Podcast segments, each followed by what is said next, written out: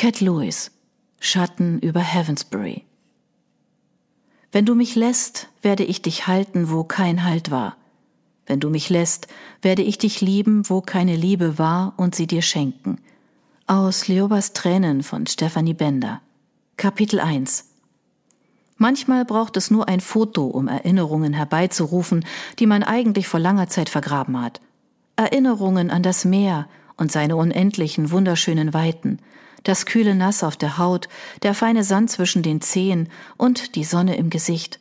Allein der Gedanke daran reichte aus, dass Emilia wehmütig wurde. Sie war schon so lange nicht mehr am Meer gewesen.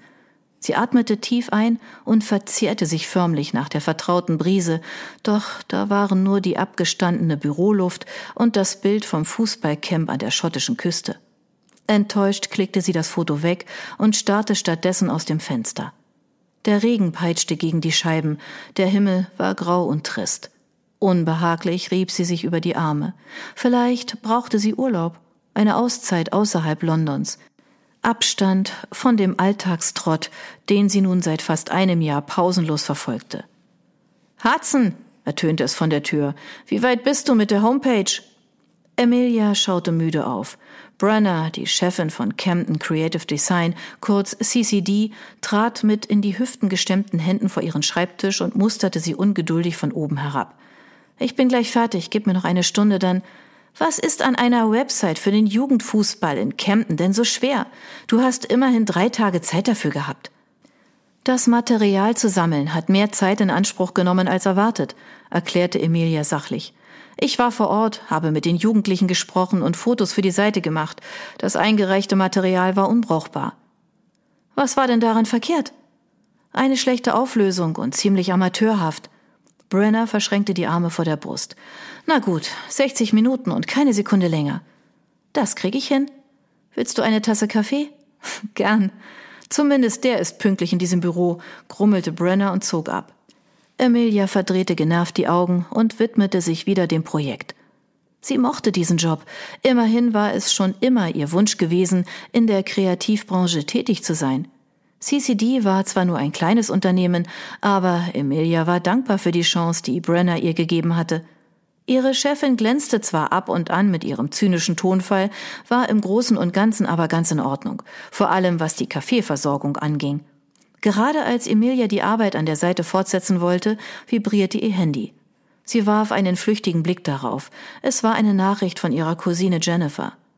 Das muss jetzt leider warten, murmelte sie und drehte das Smartphone um. Genau eine Stunde später schickte sie die Mail zum Abschluss der Website ab und atmete erleichtert durch. Es war jedes Mal ein berauschendes Gefühl, ein Projekt fertigzustellen und auf das Feedback der Vorgesetzten zu warten. Eine Mischung aus Spannung, Nervenkitzel und Stolz. Und natürlich aus Zweifeln, ob man nicht das schlechteste Ergebnis aller Zeiten abgegeben hatte. Emilia nippte an ihrem bereits kalten Kaffee, nahm ihr Handy in die Hand und lehnte sich zurück. Es war Monate her, dass sie und ihre Cousine Kontakt miteinander gehabt hatten – beim letzten Mal hatte Emilia eine Einladung zu einem Konzert abgelehnt, weil sie das Wochenende hatte durcharbeiten müssen.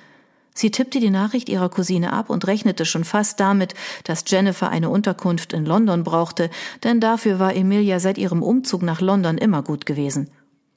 Grandma geht es sehr schlecht. Du solltest besser herkommen. Sie ist im John Radcliffe Hospital in Oxford. Grandma? wisperte Emilia und spürte plötzlich ein seltsames Ziehen in der Brust. Sie legte die linke Hand auf ihr Herz und setzte sich gerade hin.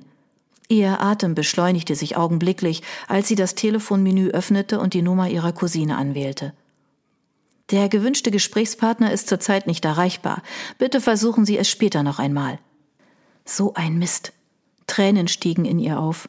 Emilia musste auf der Stelle wissen, was mit ihrer Grandma los war und wie es ihr ging. Immerhin war diese alles, was Emilia noch hatte. Beim gestrigen Telefonat hatte sie noch betont, wie fit sie sich mit ihren 81 Jahren fühlte und dass sie beide demnächst mal wieder etwas gemeinsam unternehmen sollten. Emilia suchte übers Internet die Adresse des Krankenhauses heraus und prüfte die Route. Mit der Bahn würde sie mehrfach umsteigen müssen, und das war ihr gerade viel zu stressig. Ein Taxi konnte sie innerhalb von anderthalb Stunden zum Klinikum bringen, wenn sie sich sofort auf den Weg machte. Sie fuhr den Computer herunter und packte ihre Sachen zusammen. Jetzt galt es, keine Zeit zu verlieren.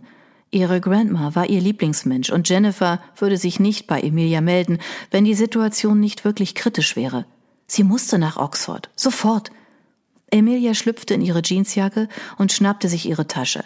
Eilig lief sie zu Brenners Büro und klopfte. Kaum hatte sie ein zustimmendes Grummeln gehört, riss sie die Tür auf und stürmte hinein. Wenn du wegen der Homepage da bist, nein, ich kam noch nicht dazu, sie mir anzusehen. Darum geht es nicht. Ich muss mir für den Rest des Tages freinehmen, sagte Emilia bestimmt. Es tut mir sehr leid, aber es ist ein familiärer Notfall. Ein Notfall? Brenner musterte sie mit ihrem durchdringenden Blick und lehnte sich in ihrem Bürostuhl zurück. Bitte, flehte Emilia, es geht um meine Granny. Ich muss sofort nach Oxford ins Krankenhaus. Das ist auch keine faule Ausrede, weil du keine Lust mehr zu arbeiten hast? Meinst du die Frage wirklich ernst? Ihre Chefin seufzte resigniert. Na schön, ich bin ja kein Unmensch. Verzieh dich, Hudson. Danke. Emilia machte auf der Stelle kehrt. Vielen Dank. Ja, ja, schon gut. Brenner wedelte mit der Hand und bedeutete Emilia zu gehen. Pass auf dich auf, das Wetter soll noch schlechter werden. Emilia stürmte aus dem Büro. Unterwegs zum Ausgang bestellte sie sich per App ein Taxi, das in den nächsten Minuten eintreffen sollte. Draußen goss es wie aus Eimern, und für Juni war es ziemlich frisch. Die junge Frau huschte schnell in das nahegelegene Café, um sich einen Kaffee für die Fahrt zu holen.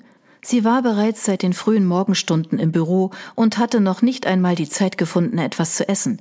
Statt sich jedoch etwas Festes mitzunehmen, auf das sie sowieso keinen Appetit hatte, schnappte sie sich nur den Zuckerspender. Sie kippte eine beachtliche Menge in das Getränk, um auf diese Weise ihre Zuckerreserven aufzufüllen und versuchte dann mit zittrigen Fingern den Deckel auf den Becher zu drücken.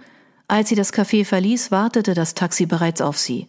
Ein Mann mittleren Alters stand neben dem Wagen und rauchte trotz des strömenden Regens eine Zigarette. Emilia ging auf ihn zu. Wirklich vertrauenserweckend sah er nicht aus. Sein Vollbart war ungepflegt, die blonden, fransigen Haare lugten unter einer schwarzen, schmutzigen Kappe hervor. Ähm, haben Sie ein Taxi bestellt? nuschelte er mit der Kippe im Mundwinkel und schien sich nicht daran zu stören, dass er pitschnass wurde. Ja, das war ich. Können Sie mich bitte nach Oxford zum John Radcliffe Hospital bringen? Er runzelte die Stirn und schaute Emilia gelangweilt an. Das wird aber nicht billig, junge Dame. Kein Problem, erwiderte Emilia hastig. Ich steige schon mal ein, ja? Sie wartete seine Antwort gar nicht erst ab, sondern öffnete die Tür und flüchtete ins Wageninnere. Rasch stellte sie den Kaffeebecher in die Halterung der Tür und kramte ihr Handy hervor. Vielleicht ging Jennifer ja jetzt endlich dran. Der gewünschte Gesprächspartner ist zurzeit nicht erreichbar. Bitte versuchen Sie es später noch einmal. Scheiße, fluchte Emilia und schmiss das Smartphone frustriert in ihre Tasche zurück. Sie beugte sich vor und vergrub ihr Gesicht in den Händen. Das darf doch wohl nicht wahr sein. Der Fahrer öffnete jetzt die Tür und setzte sich auf seinen Sitz. Mit ihm drang ein unangenehmer Rauchgeruch ins Wageninnere. Nach Oxford, sagten Sie? Na, dann wollen wir mal. Emilia schwieg und schnallte sich an. Ihr Blick wanderte zum Fenster, an dem die Regentropfen unaufhörlich hinabperlten. Es war, als hätte sich das Wetter ihrer Gefühlslage angepasst. Auch wenn der Regen in London nichts Ungewöhnliches war, so empfand sie ihn heute als schwerer und erdrückender als sonst, wie ein schlechtes Omen. Inständig hoffte sie, dass es sich dabei nur um einen Trugschluss handelte. Bitte sei okay, Granny, flüsterte sie und ließ ihren Kopf gegen die Lehne sinken. Haben Sie was gesagt? Nein, nichts. Der Taxifahrer fädelte sich auf den Westway ein und folgte der Route in Richtung A40. Als die Nachrichten kamen, drehte er das Autoradio lauter. Von Westen her zieht eine Unwetterfront über das Land. Es werden Sturmböen, Starkregen und Hagel erwartet. Bitte passen Sie auf sich auf und bleiben Sie, wenn möglich, zu Hause. London ist ein echt feines Örtchen, sagte der Fahrer, aber der Regen geht mir total auf den Sack. Man gewöhnt sich dran. Kommen Sie von hier? Emilia war nicht zum Smalltalk aufgelegt, wollte aber auch nicht unhöflich sein. Nein, aus Oxford. Ich bin wegen eines Jobs nach London gezogen. Bereuen Sie es? Nein, es war die beste Entscheidung meines Lebens. Warum? Genug Abstand zur Familie garantiert mir weniger Probleme in diese Richtung. Ah, eine Flüchtige. Er grinste sie über den Rückspiegel amüsiert an. Was hat Sie hierher verschlagen? Diese Branche garantiert mir einen sicheren Arbeitsplatz, denn in London wird immer und überall ein Taxi gebraucht. Und wer weiß, Er zwinkerte ihr zu. Vielleicht trifft man auch die eine oder andere besondere Person. Emilia tat so, als habe sie den seltsamen Unterton in seiner Stimme nicht bemerkt und starrte wieder aus dem Fenster. Sie griff nach dem Kaffeebecher, dessen Inhalt noch immer heiß war. Vorsichtig nippte sie daran. Das Getränk war zuckersüß, aber genau das brauchte sie jetzt. Die nächste Stunde verbrachten die beiden schweigend. Im Radio lief Rockmusik, die im Laufe der Zeit im Prasseln des Regens unterging. Dieser wurde immer stärker und die Sicht zunehmend schlechter. Der Verkehr verdichtete sich. Kurz vor High Wycombe fing es zu allem Überfluss auch noch zu hageln an. Ganz schön laut. Unbehaglich strich sich Emilia über die Arme. Die Hagelkörner schlugen mittlerweile wie Pistolenkugeln auf die Karosserie und die Scheiben ein. Instinktiv sank sie tiefer in den Sitz. Keine Angst, hier drinnen sind wir sicher. Der Fahrer setzte den Blinker, um auf die Überholspur zu wechseln. Alle anderen Autos, die auf der Autobahn unterwegs waren, wurden langsamer. Doch zu Emilias Entsetzen drückte der Taxifahrer aufs Gas und raste an ihnen vorbei. Die sollen sich mal nicht so anstellen. Ist doch nur ein harmloser Schauer. Über ihnen ertönte jetzt ein dröhnendes Donnergrollen. Vor Schreck zuckte Emilia zusammen. Nur wenige Sekunden später folgte ein Blitz, der sich durch die gewaltigen Wolkenmassen zog und den gesamten Himmel erhellte. Das Taxi schoss viel zu schnell über die Autobahn. Was der Fahrer da tat, war absolut unvernünftig und gefährlich, und gerade als Emilia ihn darauf hinweisen wollte, folgte ein weiterer Donnerschlag. Vor ihnen tauchten plötzlich lauter rot leuchtende, verschwommene Lichter auf. Scheiße! Der Taxifahrer rammte seinen Fuß auf das Bremspedal. Doch zu spät. Die Straße war zu nass und der Wagen geriet ins Rutschen. Fluchend riss er das Steuer herum, wodurch das Auto ausscherte und den Halt zur Fahrbahn verlor. Emilia schrie auf und warf die Arme hoch. Mit einem Ruck wurde sie nach oben geschleudert und der Anschnallgurt blockierte. Die Geräuschkulisse war ohrenbetäubend. Die Welt um sie herum drehte sich und Glas zersplitterte. Das alles geschah im Bruchteil einer Sekunde, doch es fühlte sich an wie eine Ewigkeit. Und in dieser Ewigkeit wurde sie an einen vollkommen anderen Ort katapultiert.